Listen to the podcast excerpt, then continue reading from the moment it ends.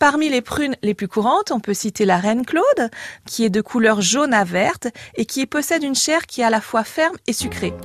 On a aussi la Mirabelle. Alors la Mirabelle, elle est plus petite, elle est dorée et puis sa chair est jaune orangé avec des saveurs qui sont très très douces et très sucrées.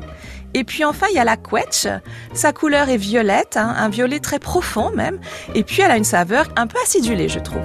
Ce qu'il faut savoir quand vous achetez des prunes, peut-être vous l'avez déjà remarqué sur les étals, c'est qu'elles sont recouvertes d'une petite pellicule blanche. Cette petite pellicule blanche qu'on appelle la pruine est un signe d'une extrême fraîcheur. C'est ce que produit la prune pour se protéger des agressions.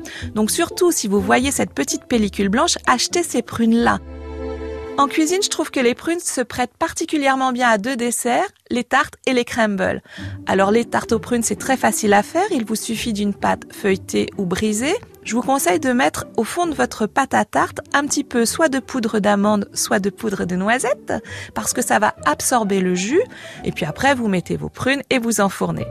Pour les crumbles, là je vous propose une recette qui est vraiment délicieuse et gourmande. C'est un crumble au reine Claude, cacahuètes et piment de cayenne.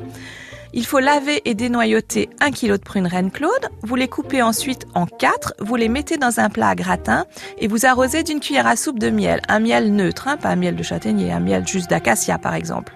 Ensuite, vous allez préparer les miettes du crumble. Donc ça, c'est très facile. Dans un saladier, vous mélangez 140 g de farine, 120 g de beurre froid, 60 g de cassonade, c'est ce sucre roux, une pincée de piment de cayenne et 80 g de cacahuètes grossièrement concassées, c'est celles qui amèneront le petit côté qui change tout.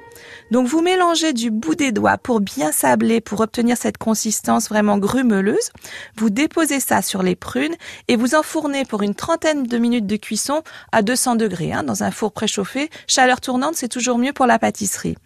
Vous dégustez ça tiède et si vous êtes très gourmand, vous accompagnez d'une cuillère à soupe de crème fouettée. Le marché d'Anne la Taillade à podcaster sur francebleu.fr.